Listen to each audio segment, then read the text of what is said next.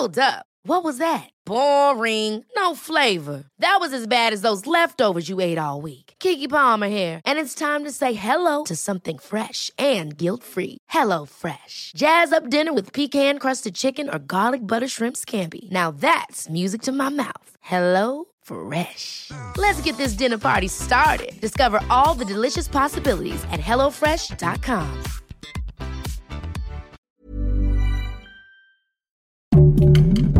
Heraldo Podcast, un lugar para tus oídos. Pasitas de California, los complementos perfectos para un estilo de vida saludable, presentan. Punto saludable. Porque tu salud es importante, este podcast está dedicado a darte los mejores tips y herramientas para sentirte bien, comer delicioso, sin remordimientos y que tu cuerpo lo agradezca.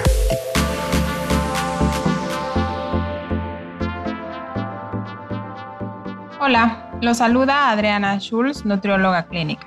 Y el día de hoy me gustaría compartir con ustedes un tema que atañe a la mayor parte de las mujeres. ¿Por qué cambia el apetito los días cercanos a que llegue mi regla? Bueno, para poder conversar acerca de esto, me gustaría comenzar con una pregunta.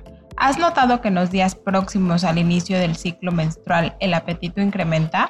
Esto se debe a las fluctuaciones en los niveles hormonales que ocurren a lo largo de todo el ciclo. Recordemos que nuestro periodo o ciclo menstrual comprende el tiempo desde el día 1 hasta el día 28, es decir, el día 1 donde aparece el sangrado y el día 28 un día previo a que vuelva a aparecer el siguiente sangrado. Claro que cada mujer es diferente y puede haber variaciones en la duración de este periodo. Todos los cambios hormonales que suceden a lo largo de este ciclo van a influir en nuestra conducta alimentaria. Habrá días con mayor apetito o con menor apetito.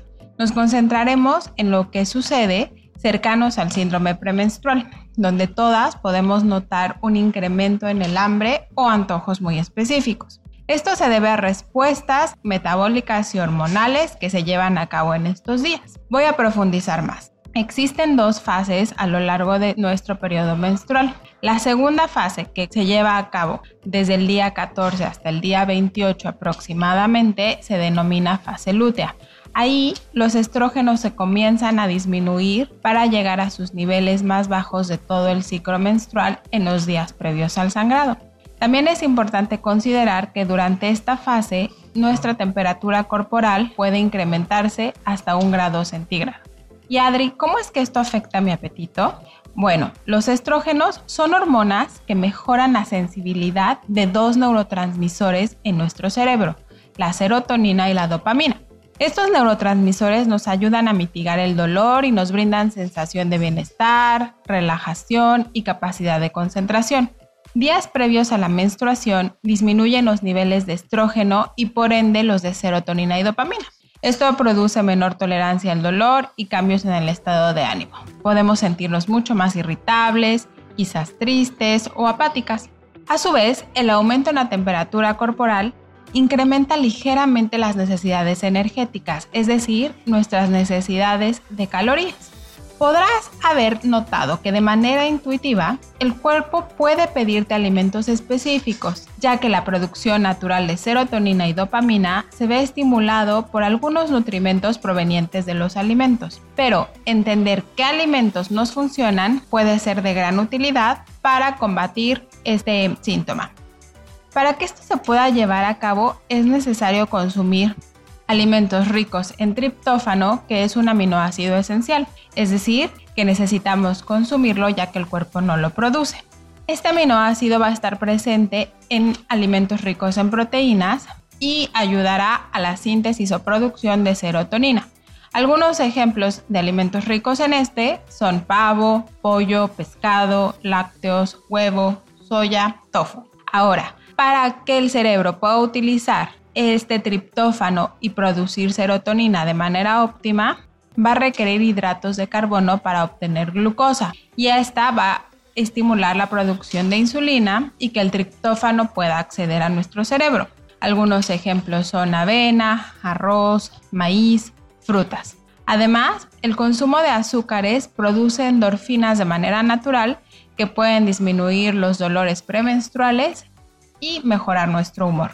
Algunas ideas que me gustaría compartir con ustedes que pueden ser útiles son combinar yogurt griego que va a ser rico en proteínas y triptófano con algunos frutos congelados que van a ser ricos en hidratos de carbono y con eso podemos preparar un delicioso helado. Quizás puedes ponerle un poco de chispas de cacao o de chocolate amargo. Otra opción para nuestro desayuno o cena puede ser un pan francés hecho con pan integral, huevo batido, canela y leche.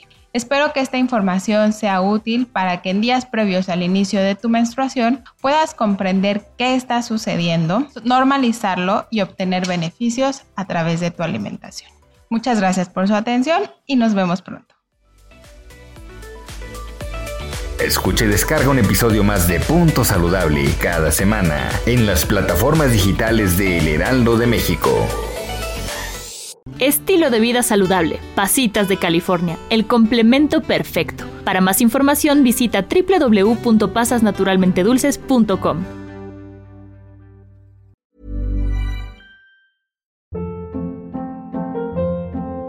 Hold up. What was that? Boring. No flavor. That was as bad as those leftovers you ate all week. Kiki Palmer here, and it's time to say hello to something fresh and guilt-free. Hello Fresh. Jazz up dinner with pecan-crusted chicken or garlic butter shrimp scampi. Now that's music to my mouth. Hello Fresh. Let's get this dinner party started. Discover all the delicious possibilities at hellofresh.com.